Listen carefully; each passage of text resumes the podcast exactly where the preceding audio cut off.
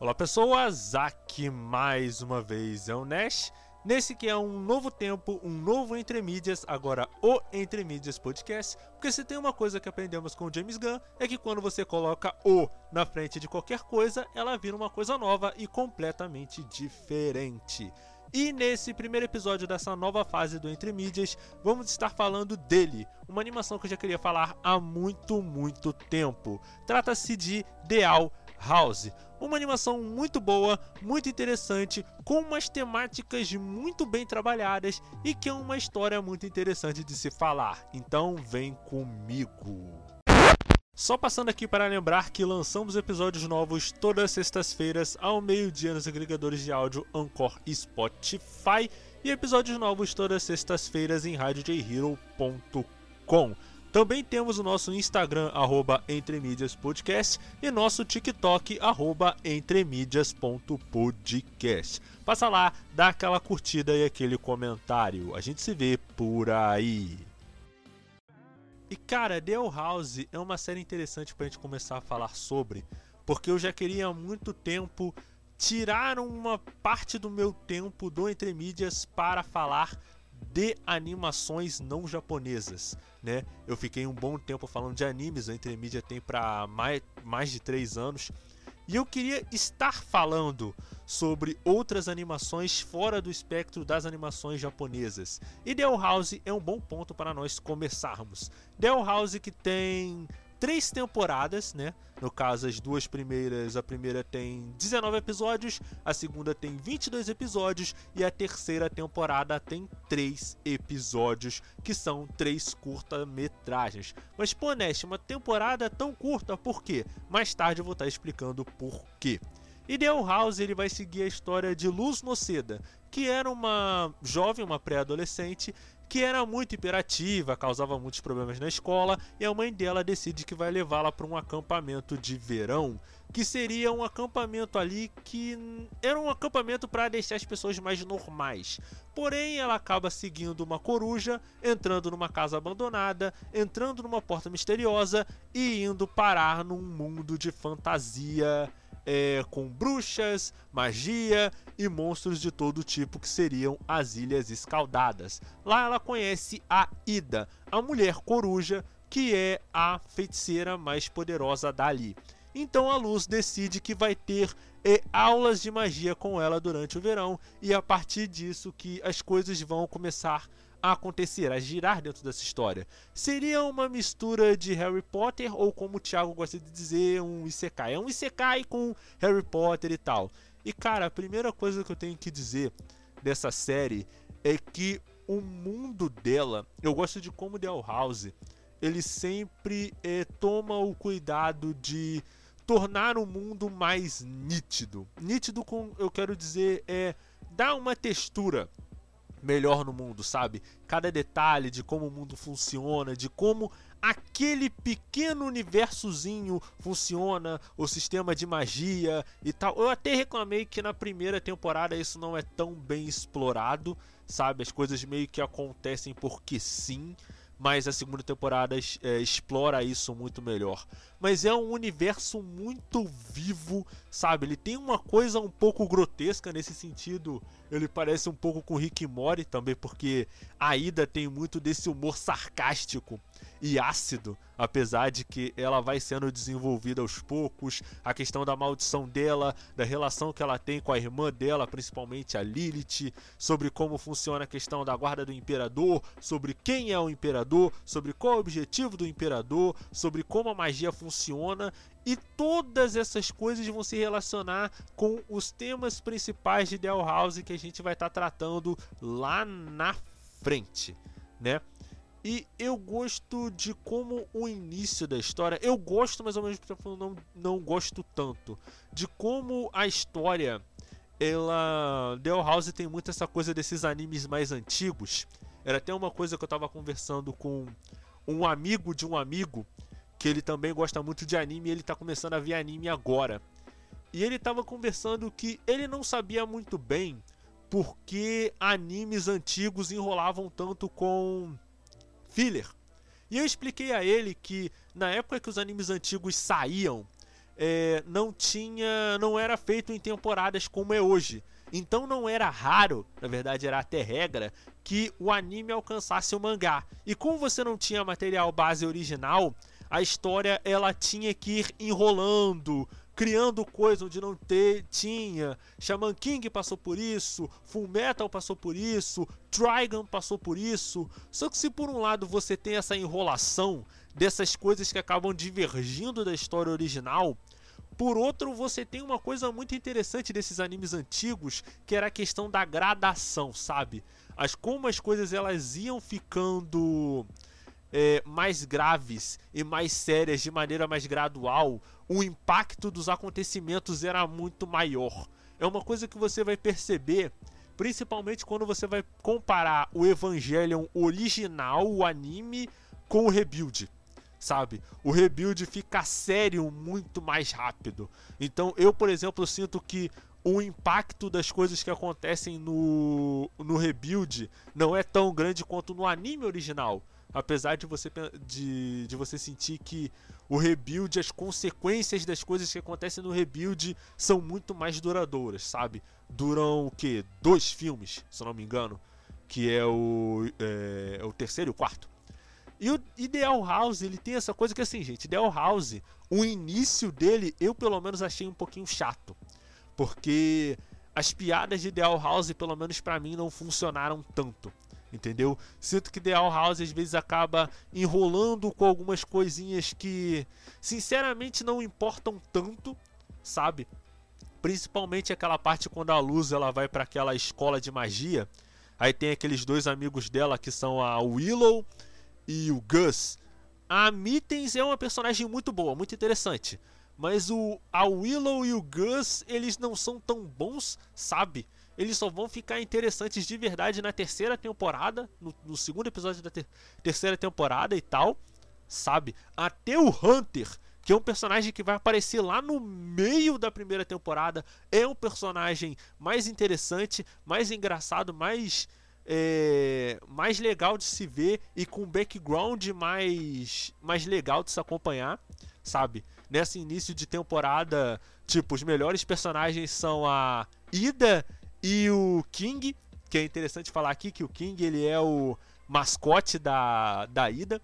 E, e, eu gosto dele porque ele me lembra muito Kerberos do, do Sakura Card Captors. Só que eu gosto do King e o Kerberos eu meio que odeio porque a vozinha dele, esganista de Sakura, Sakura, eu tenho, tenho vontade de esganar aquele bicho porque eu não gosto dele, sabe? A, voz, a vozinha dele é meio, meio irritantezinha, sabe? Eu particularmente não gosto. Prefiro aquele macaquinho da Utena porque ele é mais chave.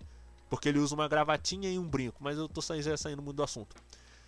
E o segundo ponto que eu quero falar que eu achei bem interessante é a própria luz.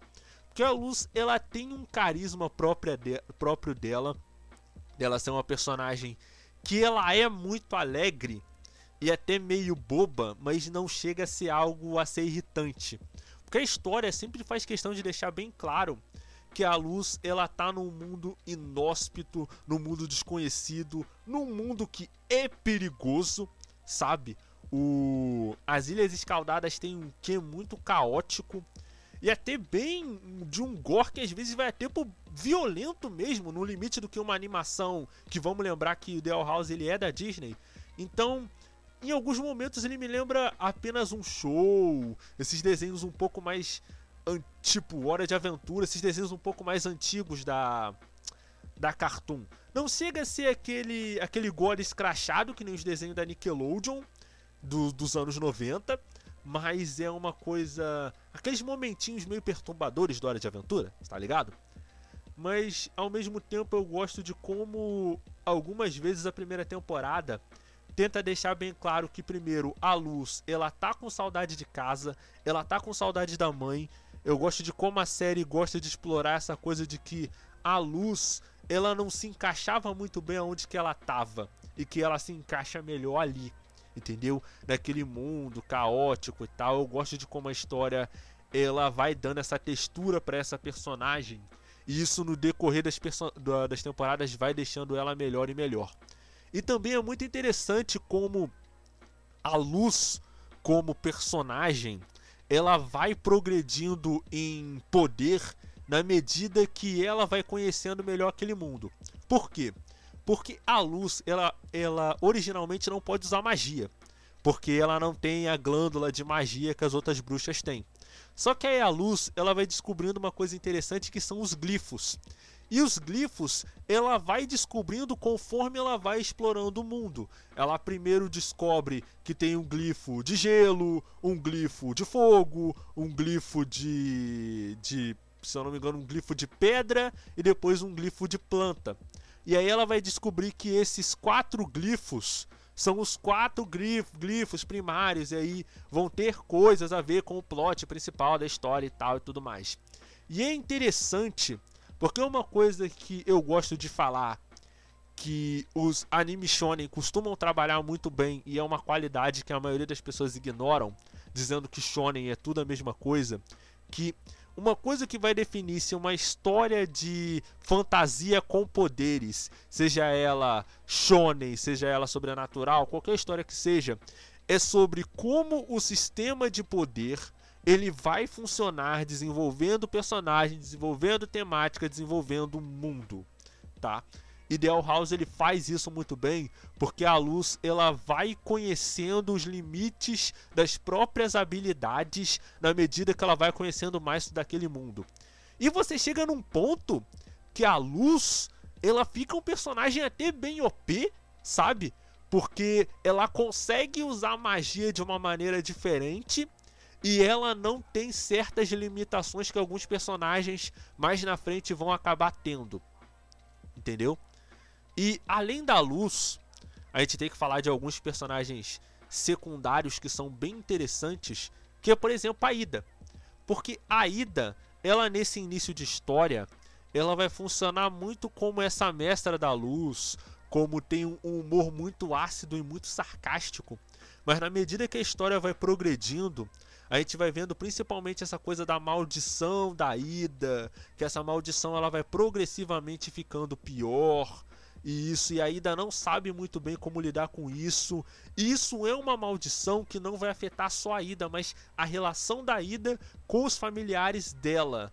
Numa maneira muito específica, vai afetar a relação que ela tem com a irmã, que é a Lilith, vai afetar a relação que ela tem com a mãe, a relação que ela tem com o pai, e tudo isso vai sendo tematizado e dando um arco bem interessante para a Ida dela, dela não se curar da maldição da, da coruja, mas ela tentar lidar com isso de uma forma melhor, ela tentar trabalhar e aceitar melhor isso que ela tem dentro dela. Fora todas as questões, fora a maldição, da, do fato dela ser uma bruxa que pratica uma magia diferente da magia que eles costumam praticar ali, né, nas Ilhas Escaldadas. Apesar disso lá na frente gerar um, um probleminha de estrutura que mais na frente eu vou estar falando sobre. Mas sobre como, além da maldição, ela tem problemas familiares com a principalmente a irmã dela, sabe? E você, além disso, você tem o King, que é muito fofo. Que é, ele é um fofo, mas ele não é um fofo irritante, sabe? E uma coisa que The House faz, faz muito bem que faz isso acima da média das outras, digamos, das outras animações, é como ele te mostra uma face superficial, mas ele aos poucos ele vai aprofundando o personagem. Porque o King, ele de início ele tem esse nome King porque ele acredita que ele é o rei dos demônios e tal. Ele acredita que ele era um demônio muito poderoso.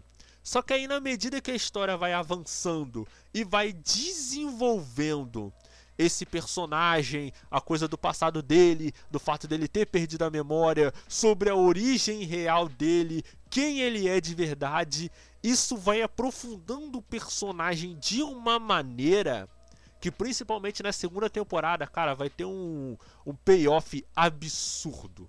Absurdo. Assim, a primeira temporada, eu gosto de falar isso, que a primeira temporada é legal, mas ela tem alguns momentos chatos.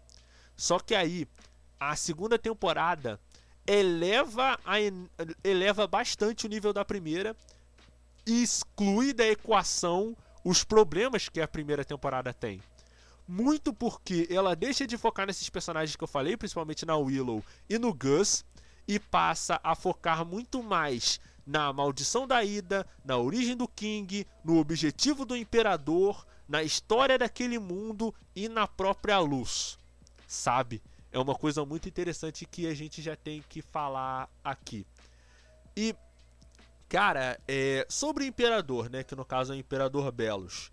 Cara, tem uma coisa que eu gosto nele, que é sempre uma coisa que eu gosto de falar. Um vilão, ele não necessariamente precisa ter um objetivo grandioso é, ou complexo, uma ideologia complexa, não. Ele não necessariamente precisa ter isso. Mas quando um vilão não tem isso, ele precisa ser, pelo menos no meu, no meu entender, do que eu entendo que é um bom vilão. Ele precisa ser carismático, ele precisa ter uma forte presença e ele precisa representar uma ameaça que faça o protagonista superar os próprios limites. Porque, por exemplo, o Dio. O Dio, ele tem uma motivação complexa? Não. Você pode até dizer que o Put tem uma motivação complexa, que o Valentine, tô falando tudo isso de vilão de Jojo, que o Valentine tem uma motivação complexa, que vá lá, até o, o Cars do Battle Tennis tem uma motivação complexa. O Dio não tem uma motivação complexa, sabe? Mas o Dio, por que, que o Dio ele é um vilão tão icônico? Porque ele é um vilão que ele tem um forte carisma, ele é muito forte, ele é muito poderoso e ele leva o protagonista, no caso o Jotaro, até o limite das próprias habilidades. Ele é, de fato, um, um, um oponente a ser batido, sabe? Um obstáculo que você sente que foi custoso para os personagens derrotar ele, sabe? E eu sinto que o Belos, ele é a mesma coisa. Eu sinto que, primeiramente, no caso a autora, que eu deveria ter falado, mas eu não falei porque eu sou muito incompetente, é, a Dana Terrence, que no caso é a autora, ela tinha planos, pelo menos isso no meu entender, baseado no que aconteceu do The All House e baseado no que ela estava escrevendo ela tinha planos de dar uma motivação complexa para o Belos. Só que como o tempo que ela teve foi subitamente cortado, não, não subitamente, mas tá, a gente vai estar tá chegando nisso daí. É, ela acabou não conseguindo desenvolver da forma como ela talvez queria. Mas a solução que ela deu para isso na temporada final foi uma solução muito interessante, porque o Belos ele tem um design muito icônico, aquele design do, da máscara com um, chifres. E o fato dele não mostrar o rosto dele é um design muito, muito icônico. Tanto dele com a máscara quanto dele sem a máscara. E o Belos, ele tem essa coisa manipuladora, essa coisa dele ter uma ele ser muito perverso, sabe? Dele ser sádico e ele usar palavras bonitas para manipular as pessoas em torno do que ele realmente deseja. Para tanto que na segunda temporada vai aparecer um outro personagem que é o Collector. E a história ela me pegou no contrapé, porque quando você vai ver o Collector, é, pelo menos para mim, ele me pareceu muito o Bill Cipher de Gravity Falls, sabe? E, é e, curiosidade aleatória, a Dana Terrence trabalhou como storyboarder de The Gravity Falls, que também era um desenho da Disney, e namorou durante o tempo o Alex Hirsch, que é o autor de Gravity Falls. E guardem esse nome porque ele vai ser muito importante para quando a gente for falar das temáticas de Owl House e por que House foi cancelado tão prematuramente. A gente vai voltar nesse cara depois. É, e vai saindo do fato aleatório e voltando para a história. O Collector, ele me passava muito a vibe do Bill Cipher. Só que a história, ela te pega no contrapé dizendo que o Collector ele não é o vilão principal da história. O vilão principal da história é o Belos, sabe? E toda essa coisa do, do, do, objetivo do Belos, de por que o Belos ele quer dominar aquele lugar, é tudo. É, é muito interessante, sabe? Eu diria que ele é um vilão muito bem construído, eu diria. Apesar de ter alguns problemas estruturais dentro da história que que meio que a gente vai estar tá falando sobre isso depois. Mas tipo, ele no geral ele é um vilão muito bom, sabe? E além dessa coisa de vida do, do vilão, da mentora, da personagem do mascote, tem uma personagem que vai cumprir um outro papel central dentro dessa história, que é a Emmett Blight, que no caso é a Mittens. E a Emmett, ela vai começar com a sua sabe, sabe naqueles na, naqueles filmes de de colégio que você tem aquela vilãzinha e tal. A, a Mittens é diferente, ela tem um visual meio, meio gótico, não é patricinha e tal. Mas ela é uma aluna muito aplicada e que de começo ela vai ser tipo uma antagonistazinha, vai ser tipo o Sasuke do do Naruto que é a luz. E isso vai fazer muito mais sentido do que vocês imaginam. E a luz, a luz, a Mittens, ela vai progressivamente indo de alguém que odeia a luz para alguém que é diferente da luz, alguém que é amiga da luz, até virar o par romântico da luz. E é muito bom como a história vai desenvolvendo isso de forma gradual à medida que a luz vai interagindo com a Mittens e na medida que a gente vai conhecendo as complexidades da Mittens, o que ela gosta, os irmãos dela, a família dela e tal e tudo mais, sabe? Dale House, ele tem essa coisinha de como ao mesmo tempo que as coisas elas tomam uma escala até certo ponto grandiosa, ele tem um certo cuidado em pincelar muito bem as motivações dos personagens. Ah, tal personagem faz isso por causa disso, porque tem esse background, aí desse background tem esse, esse, esse problema. Eu acredito que The House faz isso com a maioria dos personagens. Não faz isso tão bem com a Willow e o Gus. Eu acho que é até por isso que eles são os personagens mais fraquinhos da história.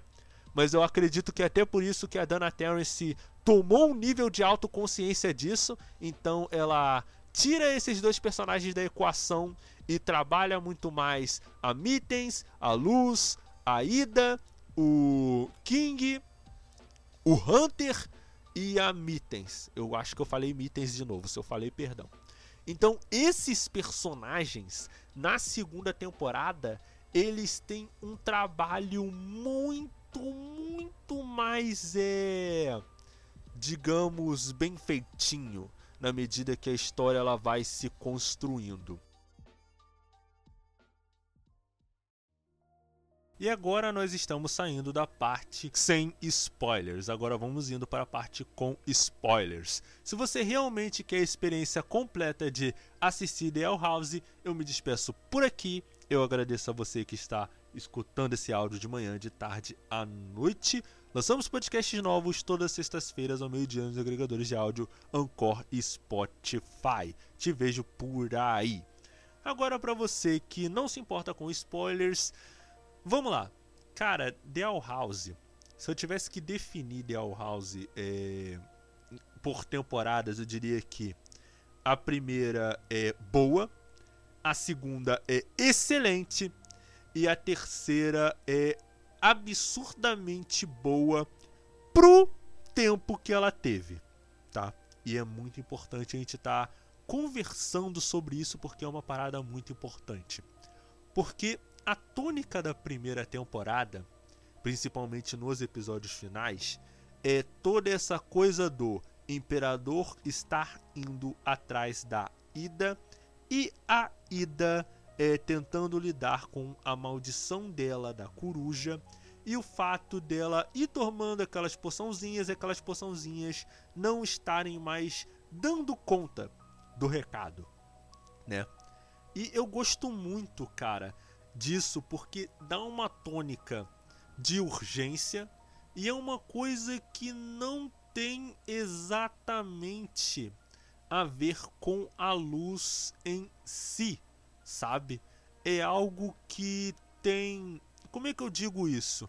É algo que tem muito mais a ver com a ida do que a luz, sabe? Na medida que a gente vai descobrindo toda a questão de quem é o Belos, do fato do Belos ele originalmente ter sido um ser humano e ele ter descoberto a magia como a luz descobriu. Eu, eu só acho, cara, eu só acho sinceramente, e é um detalhe que de, de estrutura que eu particularmente não gosto de Ideal House, porque a ideia de todo mundo usar um só tipo de magia é uma ideia burra, sabe? Essa coisa de, ah, todo mundo tem que usar um só tipo de magia e você coloca um circuito ali que barra você de usar outros tipos de magia. Assim, o modo como a história tenta explicar que o Belos simplesmente convenceu todo mundo a usar um tipo só de magia é algo que a história não explicou muito bem, sabe?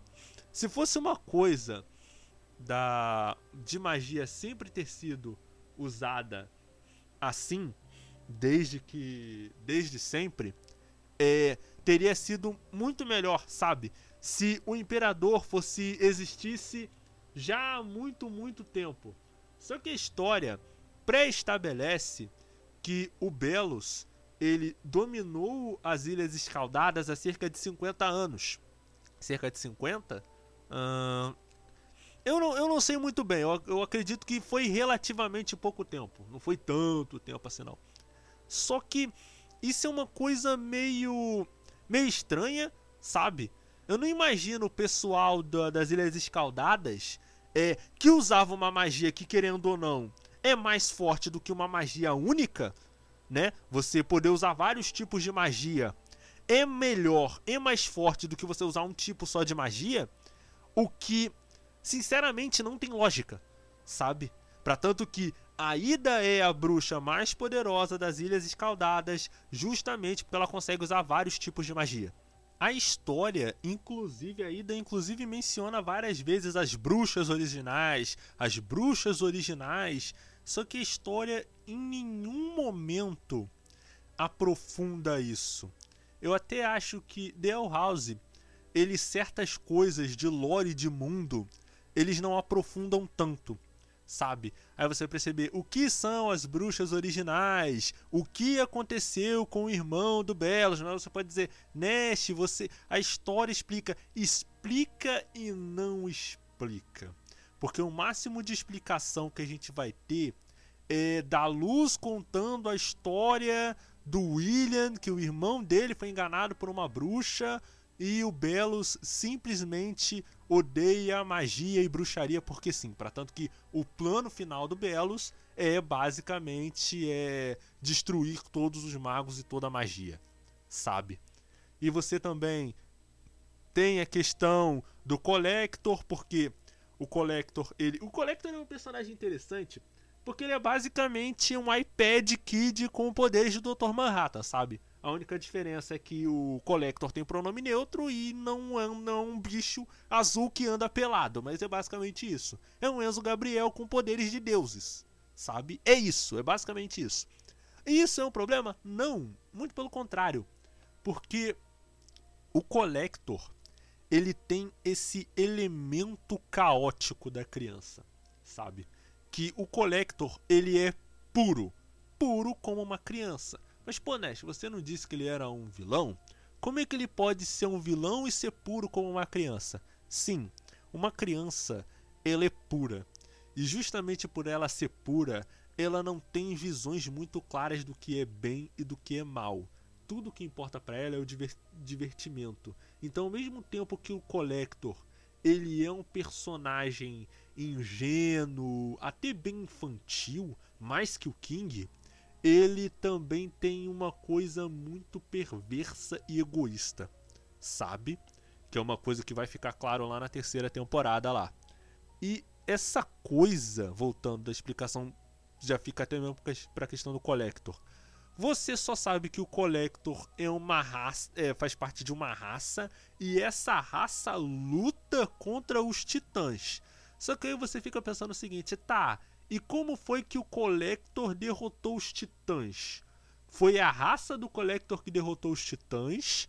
o Collector. Porque assim, né, no caso, como a gente já tá na parte dos spoilers, é, a gente sabe que o pai do King foi um titã. Então o King também é um titã. Mas então como é que o Collector derrotou o pai do King? Foi o Collector que derrotou o pai do King? Não, pode ser, porque o, o quando o, o como é que é o nome? O Belos, ele toma conta do Titã, toma conta dos poderes do Titã e luta contra o Collector, o Collector ele peida na farofa, tá ligado? Para tanto que a luz que tem que incorporar os poderes de Titã para poder derrotar o Belos, entendeu? Então, várias perguntinhas estruturais sobre sobre quem é o irmão do William barra Belos, é, tipo, por que o Belos fazia clones do próprio irmão e tal. Você pode conjecturar, mas nunca saber de fato o que aconteceu e por que aconteceu, sabe? E, e eu até seria uma coisa que eu até implicaria mais com isso, pegaria mais no pé. Porque quem conhece, eu ia falar, quem me conhece sabe. Mas pior que é realmente isso, quem me conhece sabe. Que eu sou. É, que eu pego muito no pé nessas questões de, de estrutura, de lore, para tudo que eu tô até hoje debatendo com Tyron a questão da dobra de sangue no meio do dia, que eu acho isso paia. Mas isso aí lá no podcast de Colors e a gente vai a gente debate mais sobre isso aí, que vai ser o segundo episódio que vai lançar depois desse aqui. Voltando. Só que no caso de The House, eu relevo muito mais porque não é que a Dana Terrence não não é, explicou isso bem. Ela realmente não teve tempo. Porque o que, que acontece? Eu sou de uma escola que acredita que assim, olha, você tem que explicar muito bem, fundamentar muito bem o seu universo, porque se você pode permitir qualquer coisa que aconteça em pró do lore, para que que eu vou me importar com o que está acontecendo? Eu não vou me importar, entendeu? Então é por isso que eu gosto das coisas muito bem explicadinhas. Só que no caso de Ideal House, a autora realmente não teve tempo. Lembra daquilo que eu falei antes? Que a primeira temporada teve 19 episódios, a segunda teve 22 episódios e a terceira só teve 3. Que no caso são três curta-metragens, cada um tinha de 45 minutos a uma hora. Então, isso aconteceu porque The Owl House mesmo sendo uma série relativamente popular e com uma qualidade muito alta, a série acabou sendo cancelada prematuramente. E você pensa, pô, Gravity Falls não foi cancelado assim, outras séries não foram canceladas assim, Amphibia não foi cancelada assim, mas The Owl House acabou sendo cancelado prematuramente. E aí você me pergunta, o que essas séries têm que The House tem que é diferente dela? Simples. The House tem um casal lésbico e um casal gay. Ah, Nash, mas para de lacrar. O problema não é esse, gente. A gente sabe muito bem que quando você bota personagens LGBT, aproveitar que esse é o mês do, do orgulho. Orgulho, Pride, orgulho. Compre suas coisas porque tem um arco-írisinho. Ha! Mas voltando, é, por quê? Você está falando, ah, Nash, para de lacrar, o problema não é esse. Gente, vamos dar alguns exemplos. Lembra do Alex Hirsch, que eu falei lá atrás do Gravity Falls? Tem uma entrevista dele que ele fez em conjunto com a Dana Terrence, em que ele fala que ele queria colocar um personagem LGBT dentro da do Gravity Falls. A Disney não permitiu. A Dana Terrence já disse que levou a ideia do The House para fazer na Disney já há muito tempo. E a Disney, exatamente por esse mesmo motivo, não queria um personagem LGBT no, no como um desenho dela. Para tanto que a Dana Terrence até fala que ela fez o episódio do baile, que é aquele episódio que a relação romântica da Luz com a Mittens começou a se desenvolver de fato para um romance, muito para fazer desforra com relação a isso, né? Então, assim, você pode pensar isso. Tem a coisa de que também o James Gunn já falou em entrevista que nos filmes dele com a Velma, ele queria fazer a Velma lésbica e a Warner não permitiu. Então a gente sabe que tem essa questão dessa censura dentro das dentro das produtoras. Hoje em dia é menos mas antes já foi bem mais. Você pode pensar, pô, Nash, mas aí.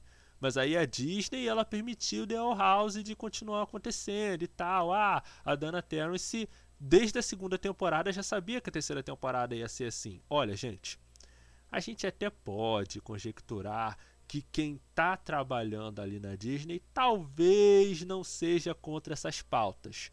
Mas a gente tem que levar em conta que Ideal House foi proibido de passar em alguns países. Um que eu tenho certeza que foi barrado é até uma coisa que a canal lá da Indignada, que é um que é um canal muito bom, muito interessante. Ela participa do Mundo Avatar, que faz vídeos sobre a lore do Avatar, tem um canal separado que é Indignada. E no vídeo ela fala que assim, The House, ele foi banido em alguns países por causa dessas pautas LGBT. Então você para para pensar o seguinte: a Disney tem um desenho que não é banido em todos os países, não, não, não é banido em alguns países e vai gerar dinheiro X. Ideal House, que é banido em alguns países, que era trabalhosinho de fazer, que gerava um gasto maior para Disney e era banido em alguns países, qual que ela vai renovar para a terceira temporada? Tá ligado? Então, o imperativo principal dessas plataformas de mídia, principalmente Disney e tal, é o lucro. Por isso que às vezes acaba me irritando tanto aquele argumento do quem lacra não lucra. Porque, primeiro, é, ignora o fato das diversas obras que tratam de temas como diversidade, racismo e lucraram milhões, como Pantera Negra, como Todo Mundo Odeia o Chris, Maluco no Pedaço, com todos os problemas Capitã Marvel, gente. Capitã Marvel bateu recorde de bilheteria. Fez metade, fez metade, fez o dobro de grana que o Adão Negro, o filme 9.5 que tem zero lacração, ação o tempo todo, fez. Mas aí quando o Adão Negro flopa, a culpa não é da lacração. A culpa é, ah, é porque é o universo da DC, entendeu? Eu, eu não, assim, eu não acho o filme do Adão Negro tão ruim, acho bem divertido, mas tipo, já aponta esse primeiro problema, como se a lacra... como se a lacração entre aspas fosse ah, o problema definitivo é isso que está piorando ah, o roteiro de filmes, principalmente de filmes de super-herói, ignorando N problemas como CGI, que tá uma merda dos filmes de super-herói, o fato de que todas as produções são feitas a toque de caixa, o fato de que a questão da do trabalho do roteirista tá cada vez mais precarizado, para tanto que os caras estão fazendo greve lá em Hollywood. Então, o cara, ele, como ele já não gosta desse tipo de pauta dentro do filmezinho de poderzinho, de super-heróizinho dele, ele fica tentando pensar essas coisas para dizer que, olha, olha, o problema é lacração. Sendo que quando você não tem a cabeça de um adolescente, você sabe que o problema é muito maior do que esse. Mas é fato que se uma obra não gera dinheiro, independentemente da qualidade, isso é uma coisa que a gente tem que falar também que não é porque uma obra lucra que ela necessariamente vai ser boa, sabe? Para tanto que na versão de, do, do podcast que eu gravei com todo mundo, né, gente? Porque esse primeiro episódio eu tô gravando sozinho, sabe por quê? Porque eu sou burro, porque eu esqueci de baixar o episódio no Craig, né? E o otário aqui, como esqueceu de baixar, o áudio perdeu a validade, perdemos o áudio, precisei gravar o episódio de, episódio de Del House tudo de novo, sozinho. Né? Sabe por quê? Porque eu sou burro, porque eu sou idiota. Mas voltando. É, quando. Até essa coisa que a gente estava conversando sobre essa questão de, de lucrar e tal. Lucro não é igual a qualidade. Para tanto que Kimetsu no Yaiba Já vou falar aqui. Já irritei Nerdola e agora vou irritar fã de Kimetsu no Yaiba. Kimetsu no Yaiba é a galinha dos ovos de ouro da Ufotable. Isso a gente sabe muito bem. Mas eu vou ser bem sincero com vocês. Tem shonen atual muito mais interessante que Kimetsu no Yaiba.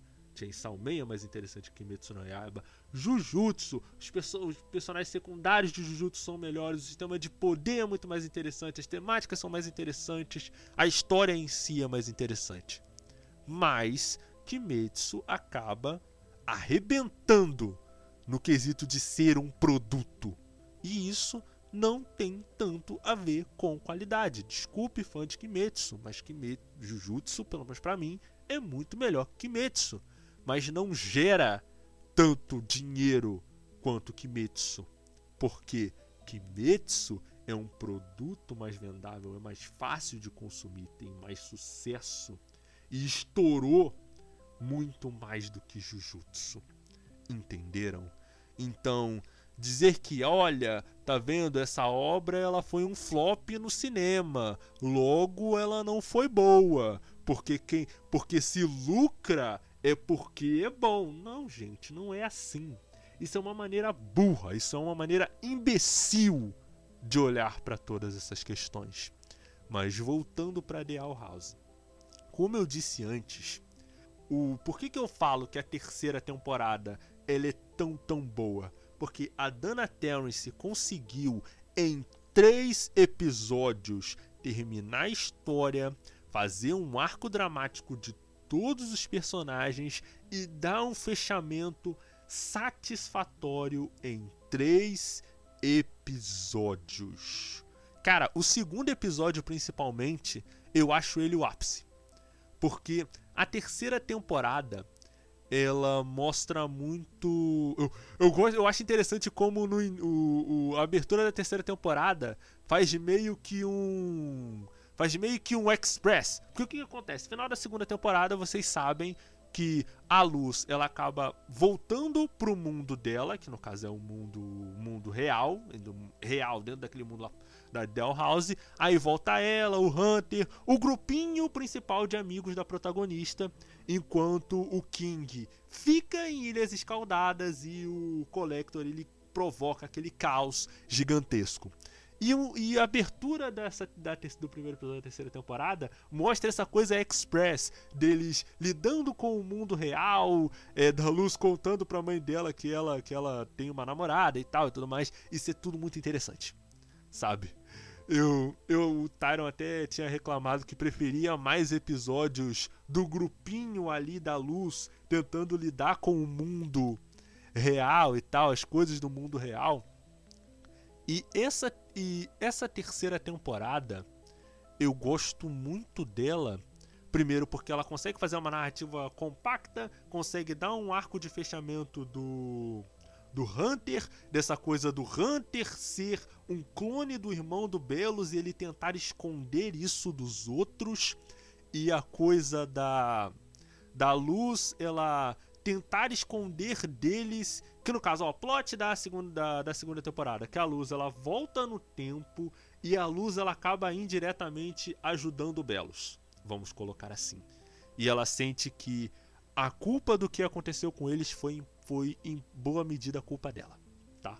E eu gosto muito interessante como eles trabalham essa coisa, como eles mostram é, o ponto de vista da mãe da luz. Porque a, o, todo o plot começa porque a mãe da luz quer tornar a luz uma pessoa normal. E a terceira temporada subverte isso ao mostrar tudo que a gente viu lá no comecinho da primeira temporada do ponto de vista da mãe da luz.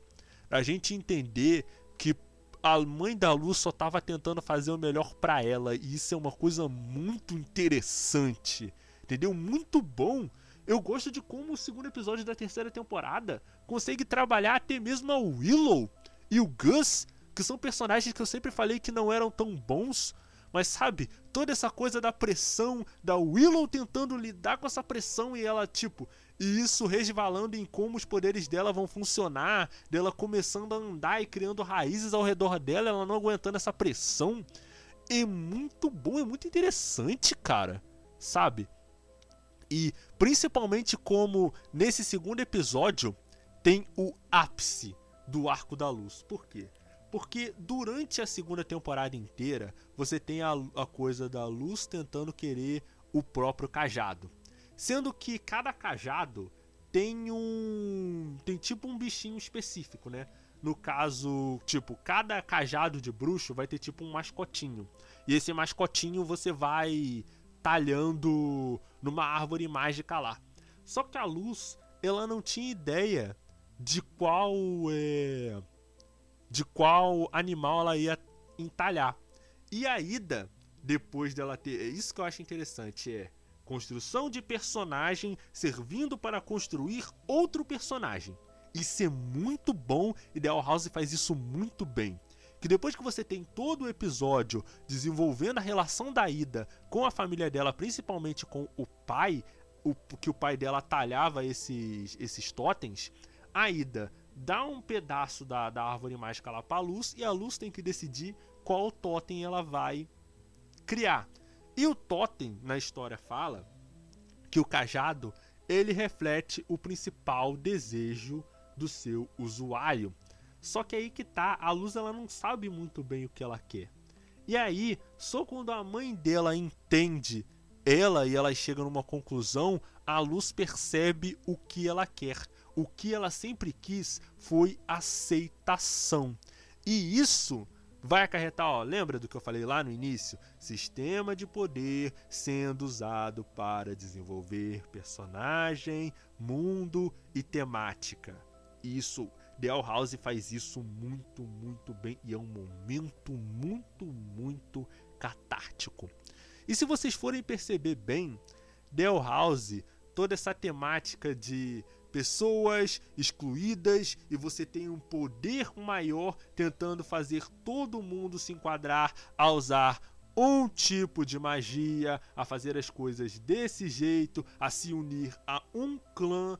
Todas essas regras e ao mesmo tempo que você tem essas regras rígidas, desses, orde desses, desses ordenamentos, dessas regras, dessas tradições, isso vai se chocar com todo aquele universo caótico e diferente, sabe?